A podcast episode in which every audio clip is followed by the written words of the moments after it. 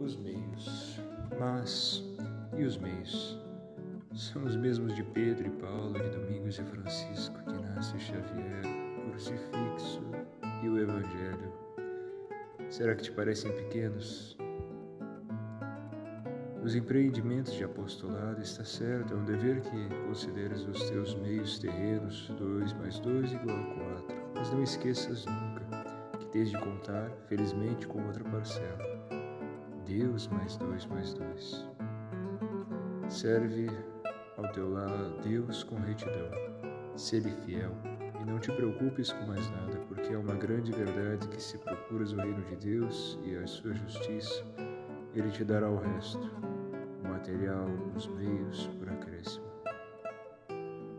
Lança para longe de ti essa desesperança que te produz o conhecimento da tua miséria. É verdade, por teu prestígio econômico és um zero, por teu prestígio social, outro zero, e outro por tuas virtudes e outro por teu talento, mas à esquerda dessas negações está Cristo. E que cifra incomensurável não resulta. Dizes que és ninguém, que os outros levantaram e levantam agora maravilhas de organização, de imprensa, de propaganda, que tem todos os meios enquanto tu não tens nenhum. Está certo, mas lembra-te de Inácio, ignorante entre os doutores de Alcala, pobre, paupérrimo entre os estudantes de Paris, perseguido, caluniado.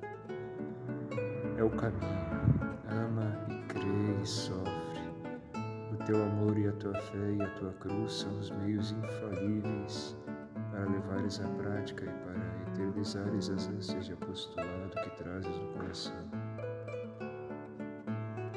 Reconheces-te miserável e és, apesar de tudo, mais ainda por isso Deus te procurou. Sempre emprega instrumentos desproporcionados para que se veja que a obra é dele.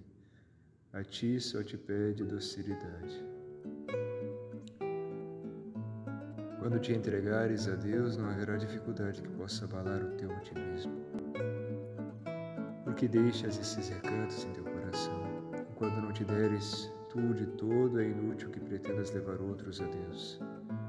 Pobre instrumento és. Mas, nesta altura, será possível que ainda necessites de aprovação, do calor das consolações dos poderosos, para continuares a fazer o que Deus quer. Os poderosos costumam ser volúveis e tu tens de ser constante. Mostra-te agradecido. Se te ajudam, e continue em frente, imperturbável se te desprezam. Não faças caso. Sempre os prudentes têm chamado de loucuras as obras de Deus para frente, audácia. Estás vendo um fio e outro, bem trançados, formam um cabo capaz de levantar pesos enormes. Tu e os teus irmãos, unidas as vossas vontades para cumprir a de Deus, sereis capazes de vencer todos os obstáculos. Quando só se procura a Deus, bem se pode pôr em prática para fazer vingar as obras de apostolado aquele princípio que sustentava um bom amigo nosso. Gasta-se o que se deve, ainda que se deva o que se gasta. Que importa que tenhas contra ti o mundo inteiro com todos os seus poderes? Tu, para a frente, repete as palavras do Salmo: Senhor é minha luz e minha salvação, a quem temerei? Se consiste no adverso me castra, não te mebit com Ainda que me veja cercado de inimigos, não fraquejará o meu coração. Coragem, tu podes.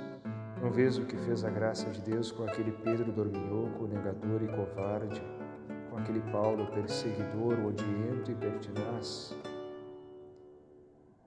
Sem instrumento, de ouro ou de aço, de platina ou de ferro, grande ou pequeno, delicado ou tosco, todos são úteis, cada um tem sua missão própria é como no mundo material. Quem se atreverá a dizer que é menos útil o serrote do carpinteiro do que as pinças do cirurgião?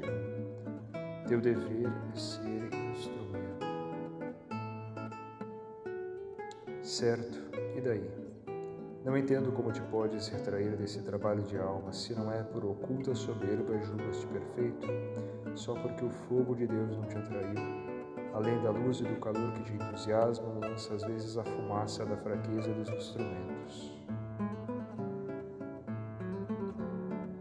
Trabalho há. Os instrumentos não podem estar enferrujados. Normas há também para evitar o mofo e a ferrugem. Basta pô-las em prática.